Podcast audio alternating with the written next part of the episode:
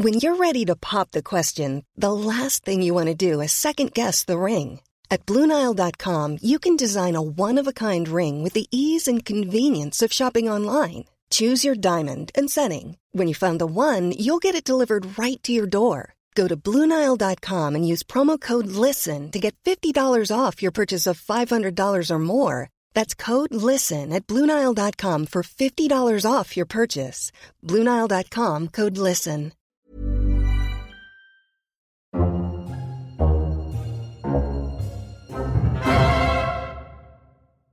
Buah, qué liada. Pff, que la, la que hemos organizado.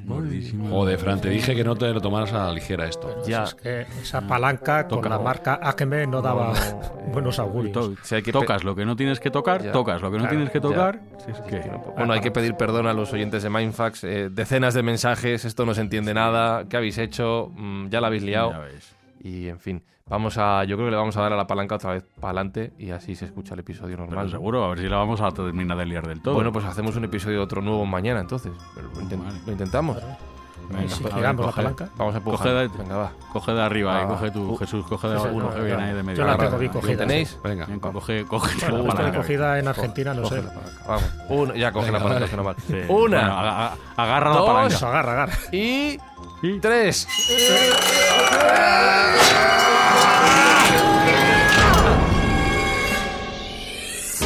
Buscamos los límites de la ciencia, el futuro de la tecnología, el alcance de la mente humana. Esto es Mindfacts. Bienvenidos a Mindfax, donde cada semana buscamos los límites de la ciencia, de la tecnología y de lo que se encuentra en el interior de nuestro planeta Tierra.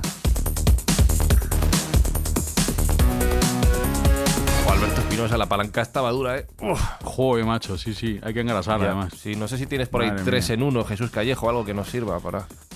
Tengo Espérate. un 4 en 1, marca Acme, pero creo que tampoco me da mucha confianza, mucha seguridad. Bueno, pásamelo, Jesús, que lo voy a poner. Venga, ya te lo paso. Venga, Venga. Échale. Generoso. Eh, Sergio Cordero, no sé si en lugar de dedicarnos a hacer una buena acción, deberíamos hacer una colecta para engrasar un poquito los cacharros de Mindfax, que están pasaditos ya, ¿eh? Sí, la verdad que sí, que nos hace falta poner un poco de engrasante al asunto y lo que vamos a hacer es engrasar el hambre. Vamos a intentar luchar contra el hambre y de hecho vamos a involucrar esta vez a los oyentes, aparte de con sus escuchas, vamos a hacer una acción diferente. Eh, he hecho un conteo de todas las eh, reviews que nos han hecho en redes sociales, en Spotify, en Apple Podcast y lo que vamos a hacer es, vamos a colaborar con un kilo de comida por cada comentario adicional que hagamos a partir de ahora. ¿Vale? Hasta, hasta el fin de la, hasta el fin de la obra, cada comentario que se nos haga, sea bueno, sea malo, no tiene por qué ser cinco estrellas, pueden ser seis. Eh, cualquier cosa que, que quieran comentar, ayudando esta, esta buena acción que vamos a hacer, vamos a donar de su parte por cada comentario un kilo adicional a los que llevamos a poner nosotros. O sea, o sea, vamos que la gente. O sea, si dejas un comentario en arroba mindfax-bajo en Twitter o en Evox, o nos pones una valoración en Apple o en Spotify o cualquier interacción, un kilo más. Sí, especialmente en las plataformas de distribución de podcast, en Spotify, en en Evox o en Apple Podcast, ahí vamos a dejar un kilo más de tu parte. Muy bien, muy bien. Además no si tiene por son- qué ser ni buenas, puede ser incluso insultando si, Ah, si sí, se sí, tercia. vale. Ya, Que no- opinen, la marcha, con, que eh, opinen nos con la libertad, marcha. que no se sientan Vale. coartados por, por la Vale, acción. vale, vale, vale. Nos va la marcha, tíos, ahí dándonos candela. Ya está, pues ya lo sabéis. Oye, dejad comentarios y eso será traducido en buenas acciones. Y hoy, en Mindfax, viajamos al núcleo de la Tierra. Jewelry isn't a gift you give just once. It's a way to remind your loved one of a beautiful moment every time they see it. Blue Nile can help you find the gift that says how you feel and says it beautifully with expert guidance and a wide assortment of jewelry of the highest quality at the best price. Go to BlueNile.com and experience the convenience of shopping Blue Nile, the original online jeweler since 1999. That's BlueNile.com to find the perfect jewelry gift for any occasion. BlueNile.com.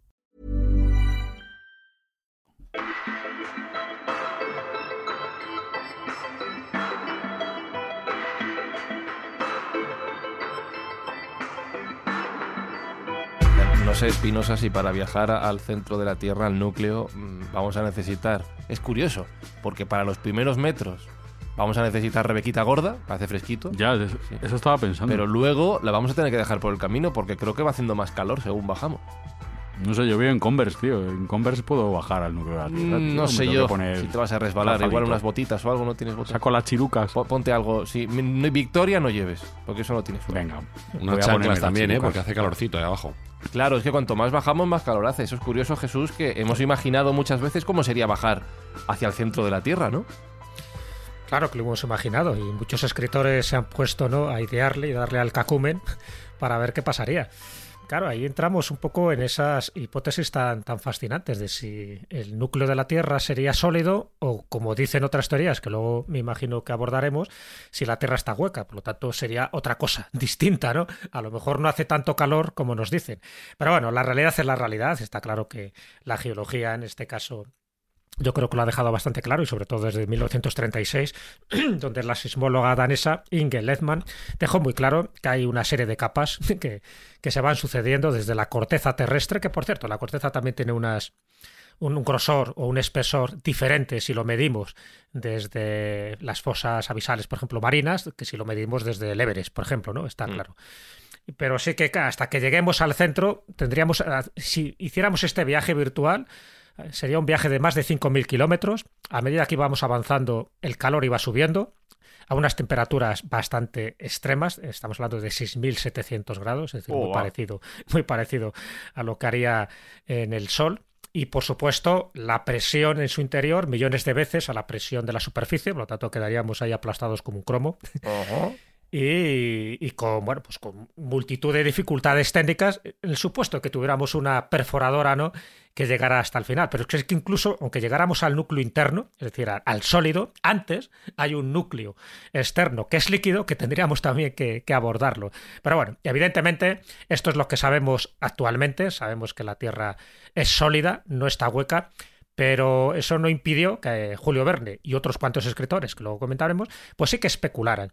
Y aquí entramos un poco, para mí, lo que sería la, la gran disyuntiva, ¿no? De si tierra hueca o no tierra hueca. Yo creo que hay mucha mala información de culturas o, sociedades o civilizaciones intraterrenas, pero que viven en cuevas, que viven en lugares que estarían dentro de la corteza.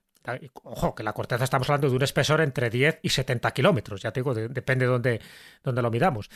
Y eso es lo que desde mi punto de vista es lo que originó que a lo mejor la Tierra estaba hueca por eso, porque de vez en cuando salían, sal- salían algunos personajes o incluso dentro de los mitos se hablaba que venían del interior de la Tierra. Una cosa es del interior de la Tierra, del núcleo, de este que estamos hablando, y otra es que haya cavidades, que haya, en fin, lugares inaccesibles donde tú puedas entrar, a lo mejor a través de los Himala- Himalayas o a través de los Andes, y que sí sí que puedan encontrar lugares todavía inexplorados. Pero eso estaríamos hablando un poco de eso, de la corteza, de la superficie, no de una tierra hueca. En el caso de la noticia que comentará ahora Sergio, es que estamos hablando del núcleo de la Tierra. Eso ya son palabras mayores, ¿vale? Del Con lo centro cual, mismo. sí. a partir de ahí ya empezamos a especular si, si la Tierra es redonda, si es plana, si está hueca, si tiene esferas concéntricas o sencillamente toda es una fabulación, una, una especie de teoría de la conspiración, que cómo no, dentro de los conspiracionistas, todo lo que tenga que ver con la Tierra, tanto si es hueca como si es plana, no veas tú el juego que ha dado desde el siglo XIX. Bueno, y que sigue dando en el siglo XX-XXI, ¿no, Sergio? Que la gente sigue debatiendo. No sé, me río por no llorar. Si la Tierra es plana, es hueca, eh, no es hueca, si es redonda, si no es redonda, eh, parece mentira. Sí, es triste decirlo, pero es así. Eh, Todavía hay gente que no da valor a los hechos comprobados y empíricos de la ciencia y existe una serie de teorías, a cual más estrambótica y más extraña, pues eso, que, nos hacen sonrojar a aquellos que nos guiamos por los parámetros científicos. ¿no? Yo creo que la, la teoría o la pseudoteoría científica más conocida es la teoría de la Tierra plana, que no vamos a abundar en ella porque de todos conocida.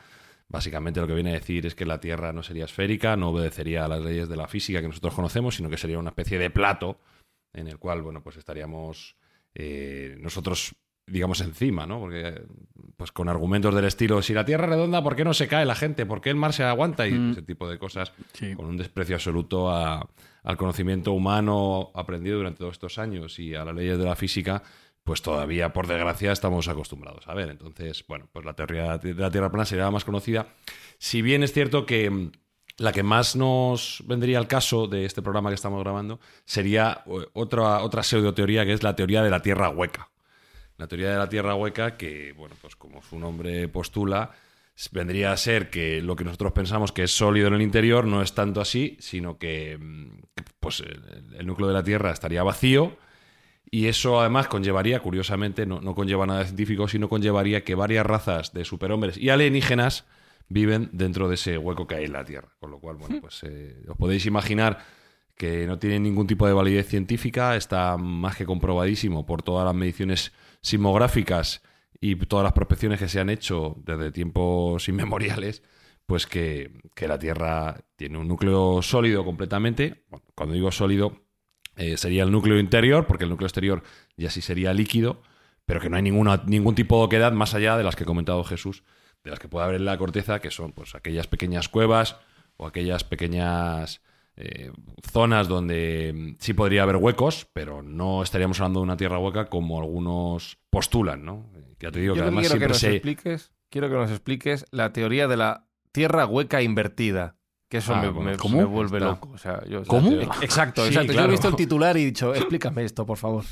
Sí, sí, la teoría de la hueca, de la teoría de la tierra hueca invertida es Sí. una subvariante de la tierra hueca en la cual se sostiene que la Tierra no es una esfera sólida, sino que es una esfera que tiene una cavidad interior Ajá. y que eh, estaríamos viviendo dentro de la corteza interior, no exterior.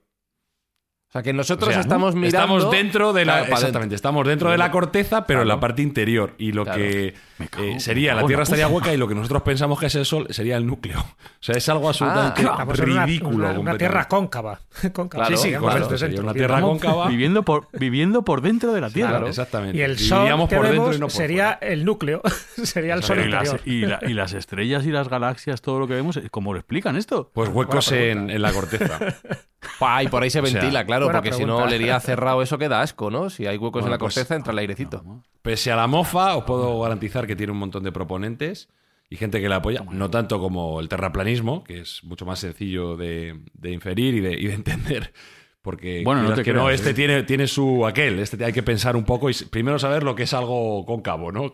Algo que es, algo que es cóncavo y lo que es convexo. Porque el, cual- terrapl- el terraplanismo tiene subvariantes dentro del terraplanismo. claro, claro, Hay claro, con como- cúpula, sin cúpula. y claro, todo como esto buena disciplina científica.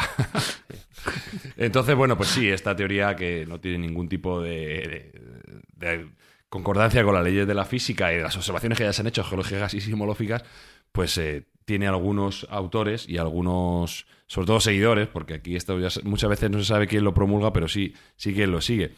Eh, y es una de las tesis ridículas que se pueden encontrar dentro de, de estas pseudo, pseudo variantes, ¿no? Y, bueno, que como, como os he dicho antes, suele además ir acompañado siempre de extraterrestres, razas superiores, Claro, eh, lagartos, Mejor. hasta licántropos. He visto uno hasta, hasta hombre lobo. O sea, es, es es más bonito. acojonante. Dragones, los dragones, de. Dragones también, los efectivamente, Los sí, gnomos también. Y nazis, y nazis. Bueno, tiene que na- haber lo de los siempre. gnomos ya se lo dejo a Jesús, que es el pero- máximo pero experto mitos siempre en gnomos nazis. están en el interior de la Tierra, ¿eh? que sale. Pero yo creo que siempre es, el- eh, ya te digo, es la confusión, ¿eh? es una confusión generalizada de cuando se habla que salen del interior de la Tierra, una cosa es que salgan de las cavidades del interior de ciertas zonas y otra es del interior como núcleo, ¿no?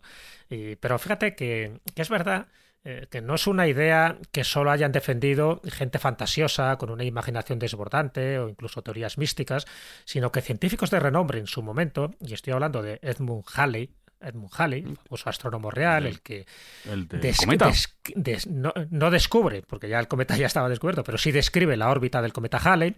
Bueno, pues este hombre, en 1692, es el que estaba convencido, también es verdad que por una serie de informaciones y de cálculos erróneos que habían hecho algunos astrónomos, estaba convencido que la Tierra era una cáscara hueca, una cáscara hueca de unos 800 kilómetros de espesor, 800 kilómetros de espesor, pero que una vez que pasabas esos 800 kilómetros, lo que te encontrabas era con tres niveles o, tres cáscaras concéntricas separadas por una, un tipo de atmósfera, ¿de acuerdo?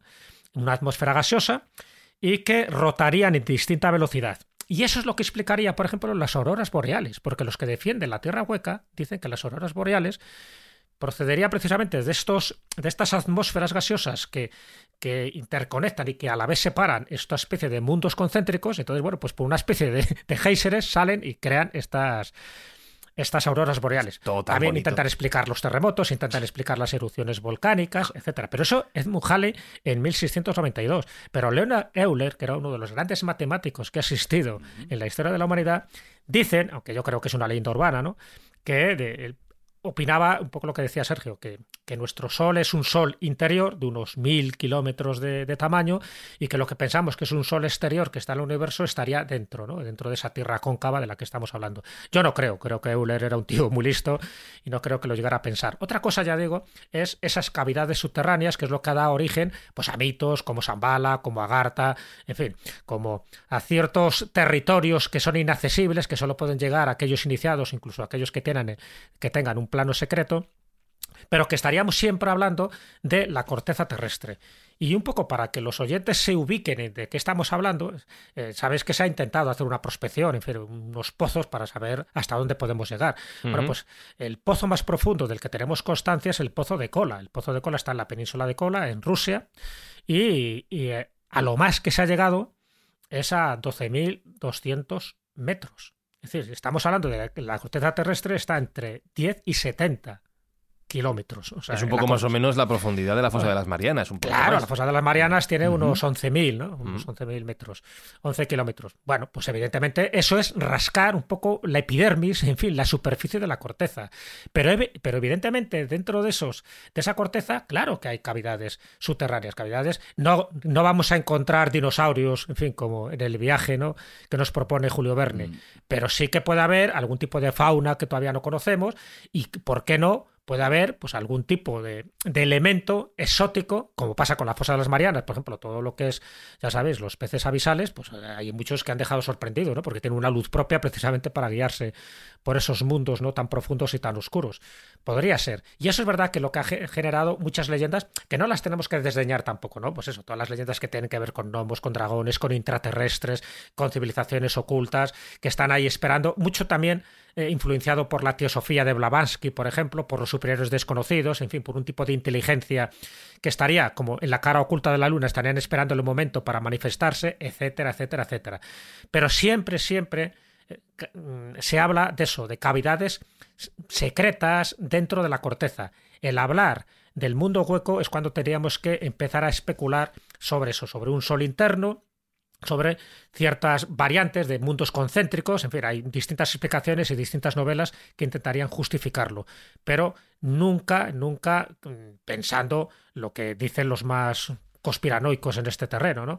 De que todo, todo lo que vemos está en el interior de- del planeta. o sea, Sería tan bonito eso. todo, las estrellas, la Vía Láctea, Todo estaría en el interior, ¿no? Que sería una especie como Los de juego topo. óptico en función de la atmósfera enrarecida en la que estaríamos tan acostumbrados que pensamos que vivimos en el exterior cuando realmente estamos viviendo en el interior. En fin, me eso me parece muy disparatado. Con, con la teoría de la Tierra hueca invertida, ¿cómo se explica la noche? Pero bueno, no voy a entrar en eso porque queda una, Espi, que es la Tierra en expansión.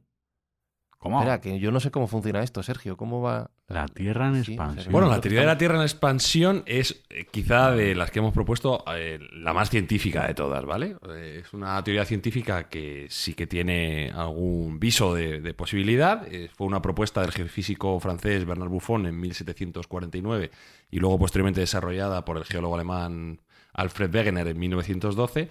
Y lo que viene a decir es que lo que está en expansión es las placas tectónicas, ¿vale? Propone que la corteza terrestre, eh, como ya sabemos, está compuesto por varias placas tectónicas que se van desplazando y chocando unas con otras, generando nueva corteza en los bordes allá donde choquen y destruyendo la corteza allá donde terminan, ¿vale? Entonces, eso quiere decir que la corteza terrestre estaría siempre en cambio continuo y que la nueva corteza que se forma en esos bordes eh, regenera, digamos así, esas placas tectónicas, ¿vale?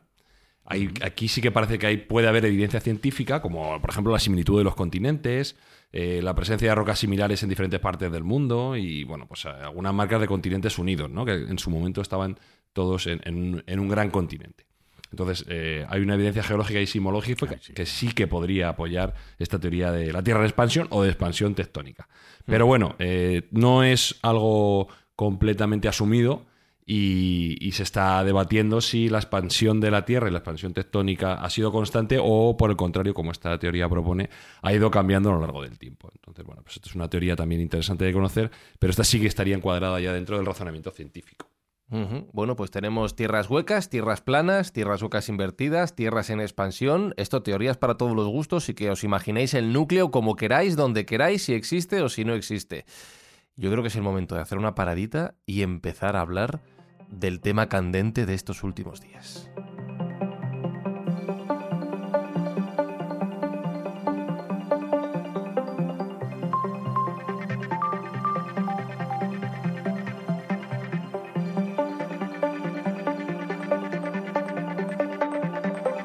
Porque nos hemos asustado mucho todos, Sergio, cuando nos han dicho, o cuando hemos leído, hemos sabido, que el núcleo de la Tierra, en un primer momento, que se ha parado, que se ha quedado quieto, que no gira, que a lo mejor mucha gente hemos pensado, ah, pero es que giraba. Pues gi- no gira, ya no, o sea, estamos girando nosotros, pero él no. Y luego que se ha dado la vuelta, que va para el otro lado. Entonces estamos como cada uno para, un- para un- una dirección. Indignado me hallo con los medios de comunicación, por lo menos de nuestro A ver, me parece, Claro, vamos- va- me parece Va- tremendo. Vamos a explicarlo por partes. Lo primero, Sergio, esto es lo que se ha contado, ¿no? O lo que se ha Esto es lo que se ha contado, pero momento. la interpretación de Spinoza es que es la que es. O sea, no podemos vivir completamente siempre sumidos en la cultura del clickbait, en el catastrofismo y en meter miedo al, al lector por el mero hecho de que haya algo que no, que no entendamos. Hay que decirlo No, primero. es que, mira, titular de El País, que no es El País, eh, eh, mi- mishuevos.com. Vale. Habla bien, por El favor. núcleo de la Tierra se ha frenado. Ese es el titular. El núcleo de la Tierra El se ha núcleo de la Tierra frenado, se ha frenado. vimos. Pues Fíjate si no puede tener un desarrollo un poco más lógico ese titular, ¿sabes? Es, es que ya Ah, es es- que son- te incitan eso al clickbait, te, te incitan a, a la lectura compulsiva, luego no aclaran nada. Bueno, pues eh, es, es todo un poco desastre y en esto sí que hay que estar un, un poquito crítico con el tratamiento divulgativo que se le da a la noticia. La realidad es que un- hay un estudio publicado en Nature por un equipo de la Universidad de Pekín que viene a decir que el núcleo interior, el núcleo de la Tierra está dividido en núcleo interior y núcleo, o núcleo interno, núcleo exterior, núcleo interior, núcleo exterior, ¿vale? El sólido, ¿no? Eh, sí, bueno, eh, en, principio el núcleo interior parece ser que es sólido y el núcleo exterior es eh, fundido, sería líquido, ¿vale? Yo he intentado entender mejor lo que es el núcleo de la Tierra y para esto he visto una, he visto una eh, explicación de Michio Kaku, ya sabéis que es un autor que me gusta mucho, y él venía a decir que nos imaginemos una jarra llena de mermelada en el cual hay una canica dentro y la hacemos girar. Vale, pues girarían a diferentes velocidades por las densidades distintas y por las cualidades dinámicas de cada uno de los materiales que componen el núcleo de la Tierra. Me ha, me ha parecido una, una buena parábola y la quería comentar aquí. Entonces, núcleo interior de la Tierra, núcleo exterior, giran a diferentes velocidades, ¿vale? Pero esto no es algo que se sepa ahora, se sabe de hace 70 años. O sea, no, y, que, y que hay velocidades de rotación distintas, que a veces aceleran y a veces frenan, también se sabe hace muchos años. Y se ha probado por vía sismológica, por vía geológica, es algo que ya se conocía. Lo que, eh, lo que tenemos aquí es un titular de la muerte, un titular para, pues eso, para acojonar al personal, para, para empezar a recordar películas del estilo El Núcleo y cosas así, ¿no? Entonces, eh, ha causado bastante revuelo el titular, pero si uno lee el, el estudio, que yo he tenido ocasión de ojearlo, lo que viene a decir es que, primero, no es que se haya parado el núcleo, es que se está ralentizando.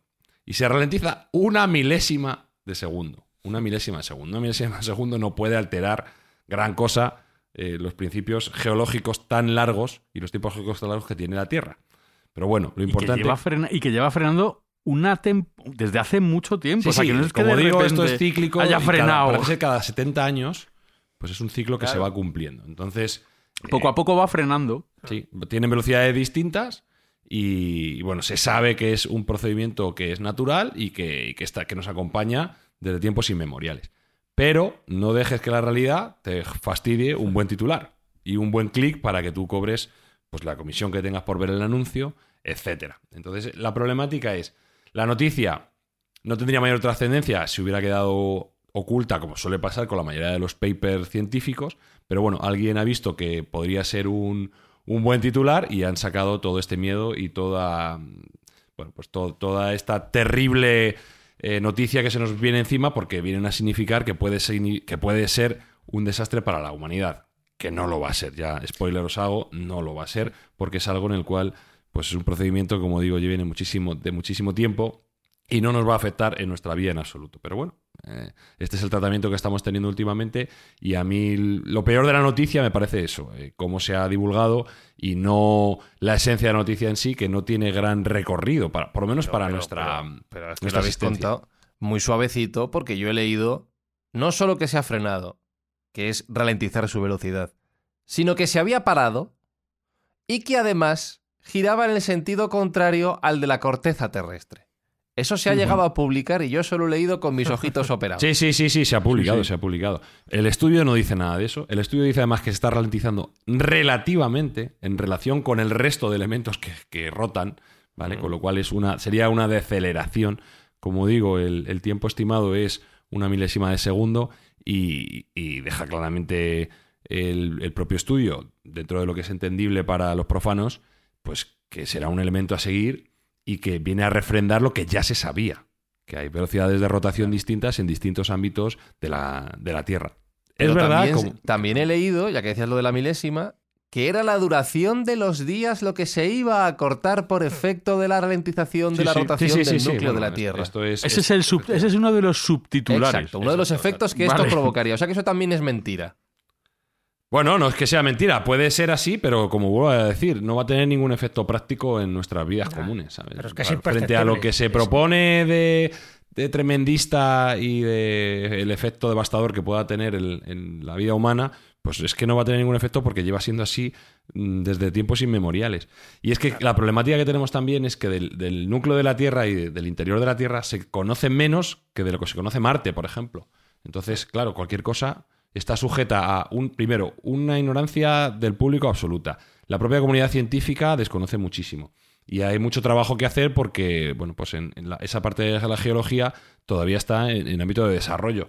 Con lo cual, bueno, pues no sabemos exactamente cuál va a ser la trascendencia que va a tener esta este hecho, no la noticia, sino el hecho, pero se intuye que en los tiempos geológicos esto no tiene ningún impacto práctico en la vida. Otra cosa es que el núcleo eh, tuviera esa tendencia de giro en el ámbito de milenios.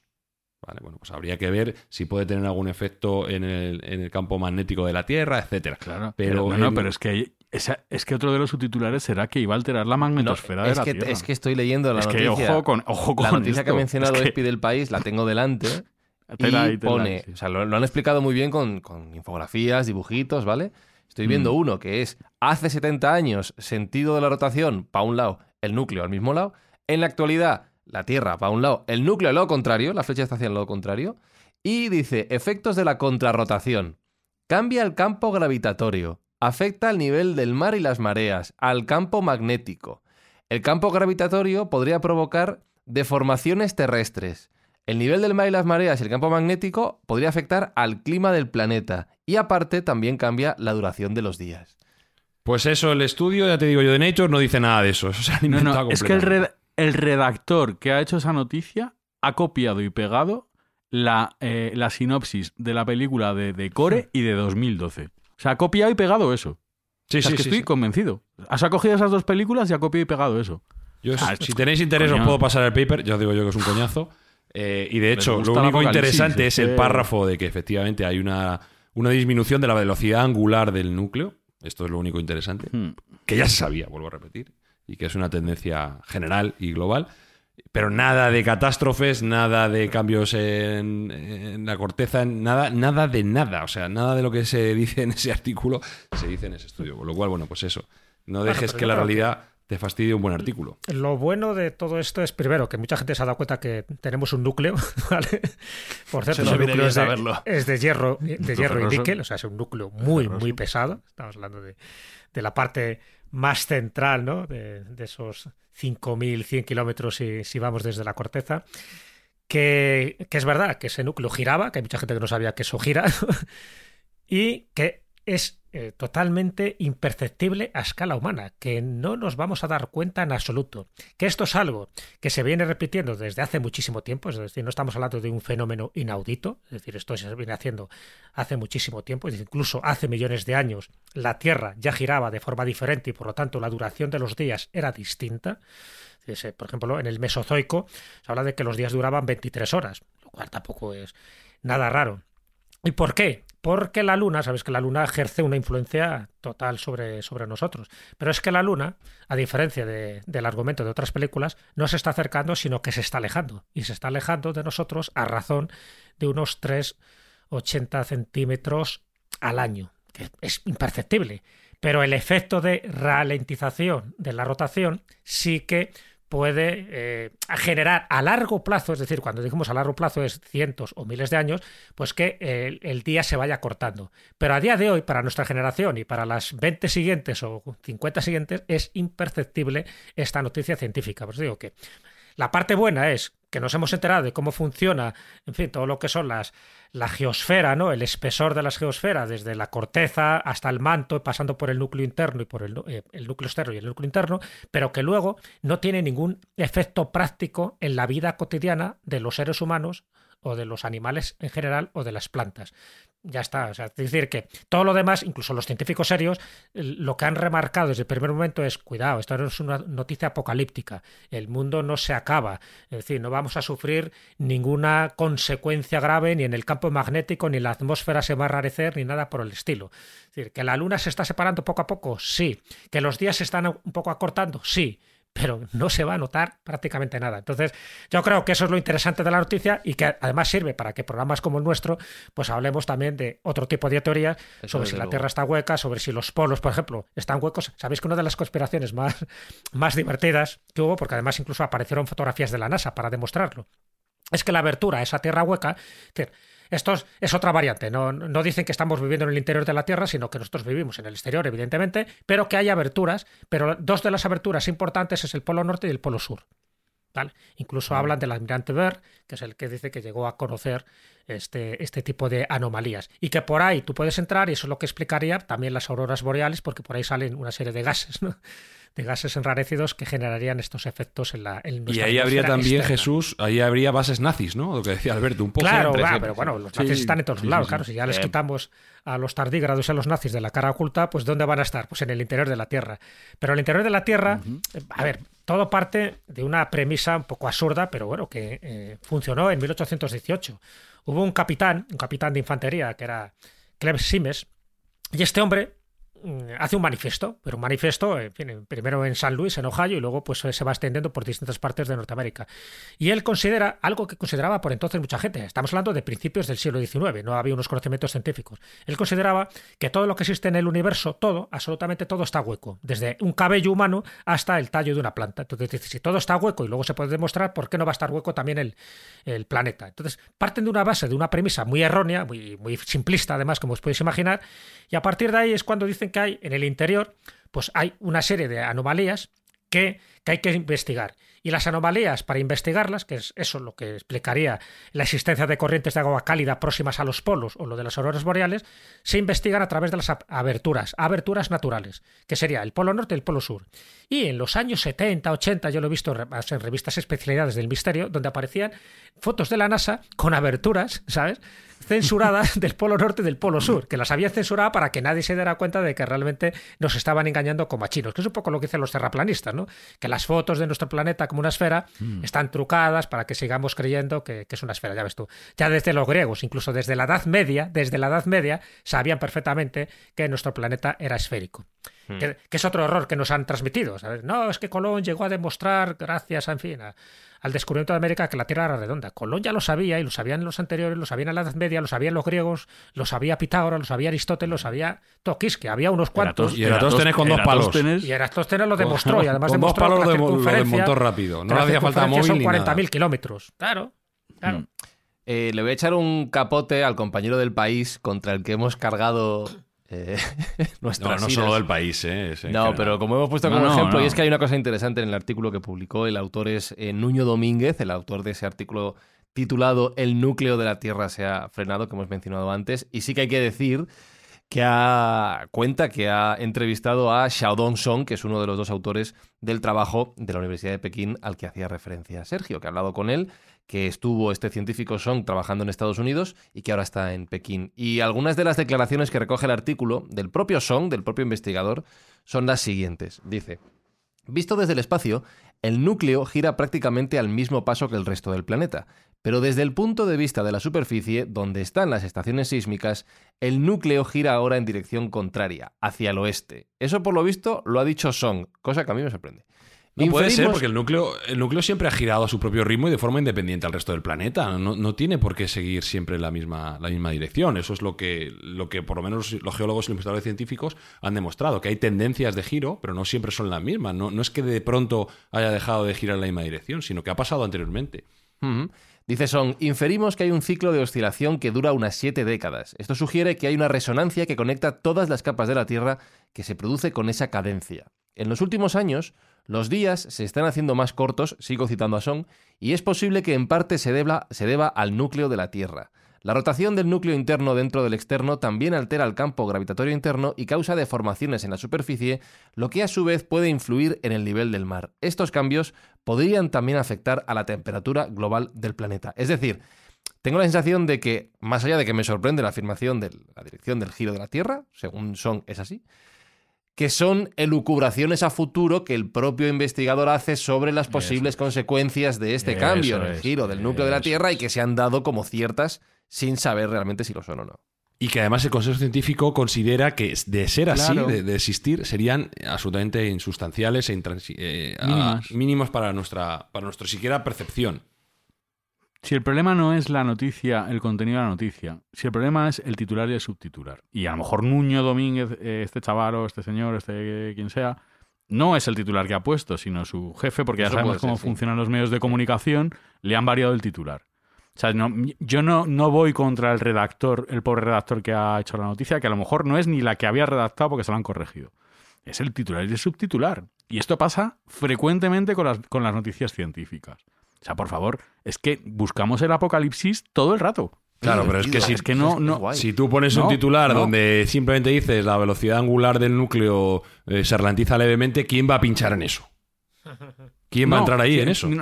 Es que ya claro, recordemos que los, los periódicos y los medios normalmente son digitales, tienen ya una parte muy grande de ingresos digital y el clic es lo que hace que sea rentable o no. Y se miden en clics el- eh, el- lo- la veraci- o sea, la conveniencia de un artículo de publicar un artículo no. Cuanto más clics tenga, más exposición, más tiempo de lectura, eso es lo que da dinero. Entonces, el problema es que estamos ten- tendiendo una sociedad en la cual, pues en los medios de comunicación hay que poner todo en cuarentena.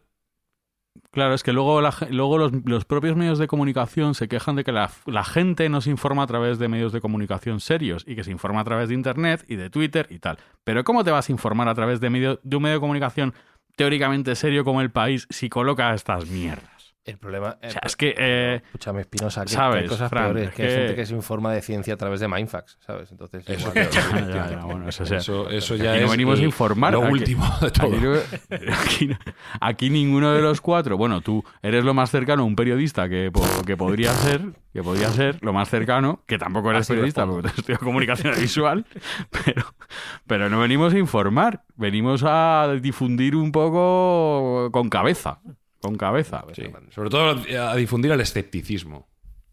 Sí, A mí me da pena que la Tierra no sea hueca e invertida, que no estemos mirando todos para adentro.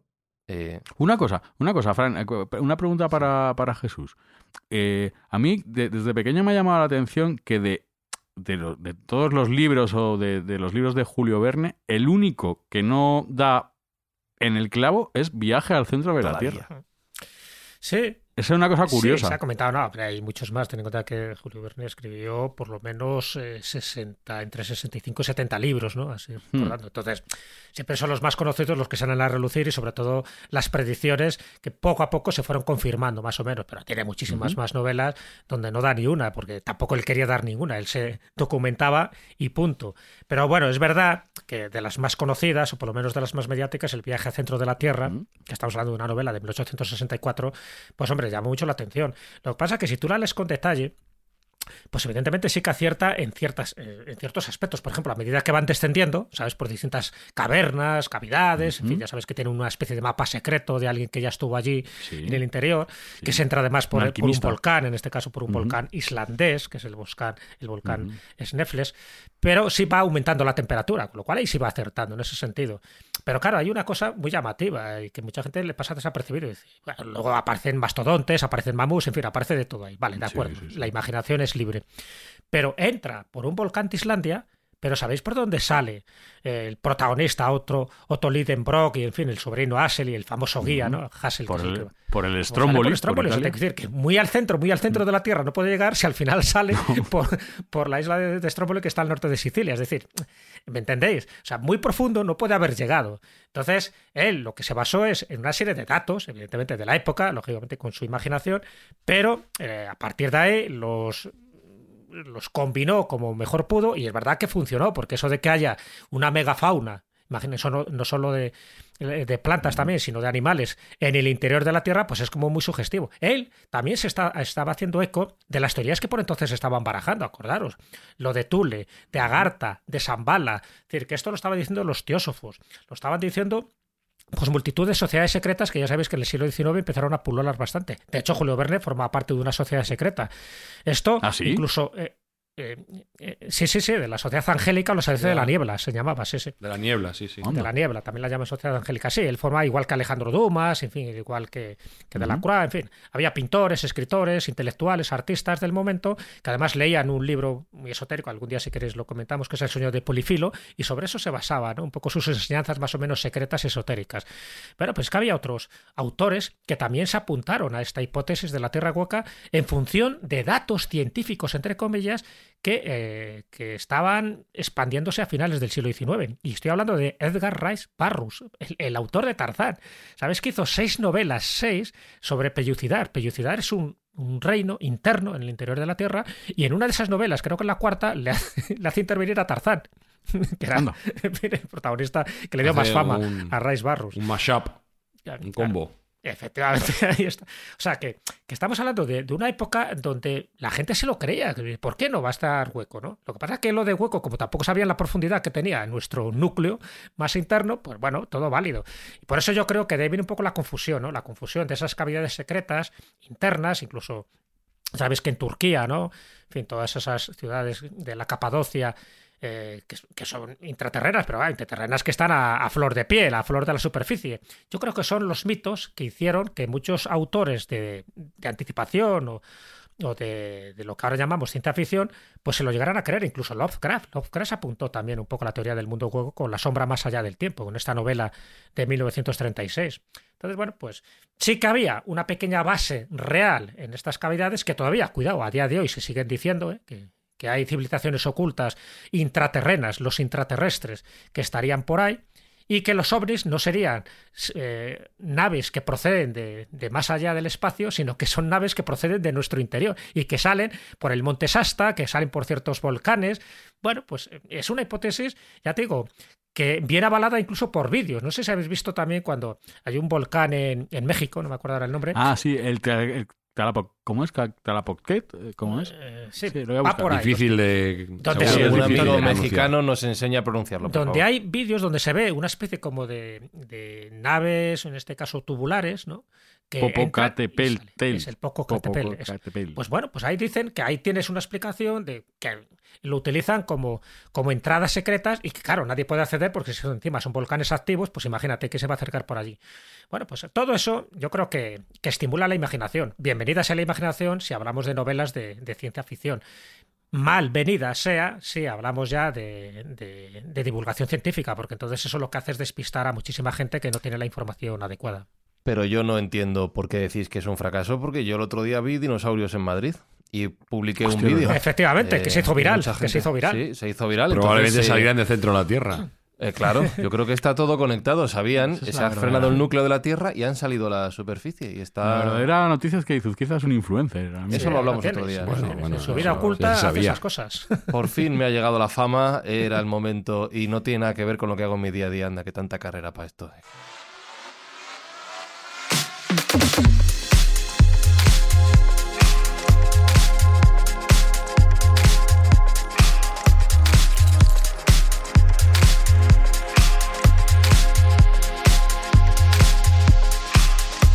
Yo creo que me tengo que dedicar a eso, Espinosa. Documentales de vida salvaje y dinosaurios. Hacer vídeos de dinosaurios por Sí, Madrid. Sí, Me parece yo creo bien, que es mi futuro. Sí, sí. No pinta mal, tío. ¿eh? Ya. No, eh, también te digo que ha sido viral, pero no he ganado un euro. O sea que tampoco Ya. sé si voy a. Es que te, te hace falta un manager, tío. Ya. ¿Quieres ser mi manager? Vale. Vale, pues ya está. Va- ¿Vas a hacer más de estos? Si me encuentro más dinosaurios por Yo la calle... hubiera, ido, yo hubiera ido con la escopeta a todos los medios, ya te lo digo. Vamos. Pues nada, Jesús, eh, ha sido un placer. Eh, ya nos espera una nueva vida. Sí, sí, bueno, ya parece que salimos vivos también de esta nueva amenaza, ¿no? De- como de tantas. Así que vamos a celebrarlo, pues con, yo sé, con unas buenas cervezas, por ejemplo. Y recordar, Sergio, que por cada amigo mexicano o no mexicano que nos eh, ayude a aprender a pronunciar correctamente Popocatépetl, eh, sumaremos un kilo de donación de comida, ¿no? Sí, a nuestra donación de comida habitual que hacemos en esta fase de la temporada, lo que vamos a hacer es por cada review que nos hagan o por cada comentario y por cada puntuación, que como he dicho no tiene por qué ser siempre cinco estrellas, pueden ser seis, pues eh, donaremos un kilo adicional, un kilo de comida adicional para esa gente que, que lo está pasando mal y que le hace falta. Y déjame antes de que me despida, que no me ha dado tiempo a comentarte una teoría de las más locas también, y es que antes ha comentado Jesús que los rusos son unos de los maestros en la prospección geológica y que son de la gente que más profundo cava. Bueno, pues hay una teoría también muy loca y es que en una de esas prospecciones profundas que hicieron encontraron una super cueva donde a su vez encontraron una civilización extraterrestre con la cual entablaron una guerra y hay una guerra soterrada entre rusos y extraterrestres en una cueva en el centro de la Tierra. Pero como no has contado esto antes, Sergio, esto, Porque no me dais tiempo, no me da paso. Esto Está es un deseando terminar el programa y no me da tiempo. Esto es un pepino, tío. Mi, mi pelea, Sí, pues sí. Espérate, Bueno, y, la- y tiene una derivada todavía más graciosa. Lo que pasa es que, bueno, eh, no, igual por un poco de solidaridad no se puede decir que, que es que de esa guerra la cobertura sería la guerra de Rusia y Ucrania. Ya. Madre de Dios. Madre o sea, de Dios. una lo- locura tras locura. Pero a ver, ¿pero y quiénes son los buenos? ¿Los rusos o los extraterrestres? Bueno, no, me preguntes que no me preguntes que no me quiero quitar un numerosos oyentes que tenemos en Rusia. Bueno, una variante, movida, una leyenda urbana con esto del pozo de cola, cuando se empezó ahí a entrar y, y- y la prospección llegó a esos 12 kilómetros, dijeron que habían llegado al infierno y hay una psicofonía que por ahí circula en las redes sociales diciendo que se escuchaban los aullidos ¿no? de los condenados que estaban en el infierno porque gracias al pozo de cola eh, por fin había salido los lamentos y los aullidos de esta gente. Entonces hay una que pone la psicofonía directamente del infierno y utilizan como soporte geográfico la península de cola. En fin, como ves, trae cola. Pensaba, Bueno, pensaba que la psicofonía iba a decir circulen, circulen, no se me arremolinen o algo así. Me. Pase- O si me queréis irse. Sí. Eh, yo creo que este, este programa podríamos despedirlo con un fade out, ya que la gente está aquí diciendo no se van nunca, ¿no? Podemos seguir hablando y que como las canciones que no saben cómo terminar. Yo qué sé, lo que tú quieras. Claro, no, pues ya está. Pues ¿cómo, cómo, Se qué vais a hacer demuestra esta tarde? que ¿Cómo? ¿Qué planes tenéis hoy? pues que no sabemos si el universo es infinito o no, pero la estupidez humana seguro con todo lo que hemos por favor, sobre todo especialmente en este podcast.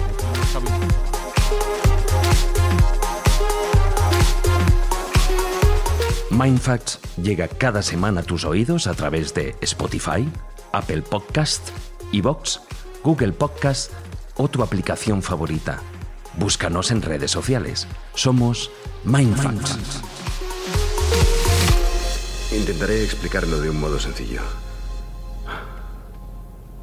Dentro de un año todos muertos. Les explicaré el porqué. La Tierra está rodeada por un campo de energía invisible compuesto de electricidad y magnetismo y curiosamente se le llama campo electromagnético. De ahí que hablemos de los polos magnéticos norte y sur. Nos protege de la radiación cósmica. Así que este campo EM es nuestro amigo. Pero ahora, pero ahora ese campo se desmorona. ¿Por qué? Ah, grosso modo. Esta fina piel es la corteza terrestre nuestra casa, grosor 50 kilómetros. La pulpa es lo que llamamos manto.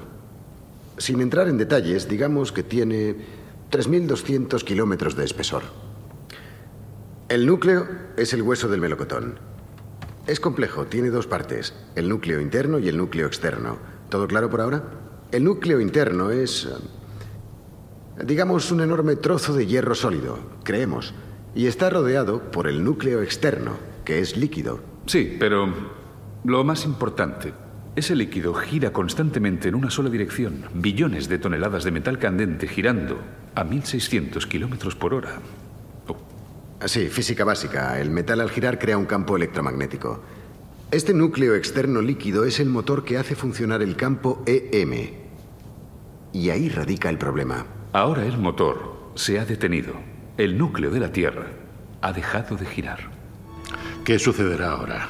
Las descargas estáticas de la atmósfera crearán supertormentas, caerán cientos de rayos por kilómetro cuadrado. E irá empeorando.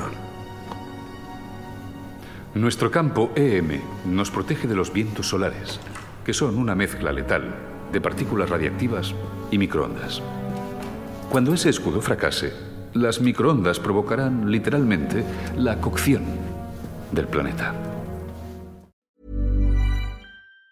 Even on a budget, quality is non-negotiable. That's why Quince is the place to score high-end essentials at 50 to 80% less than similar brands. Get your hands on buttery soft cashmere sweaters from just 60 bucks, Italian leather jackets, and so much more.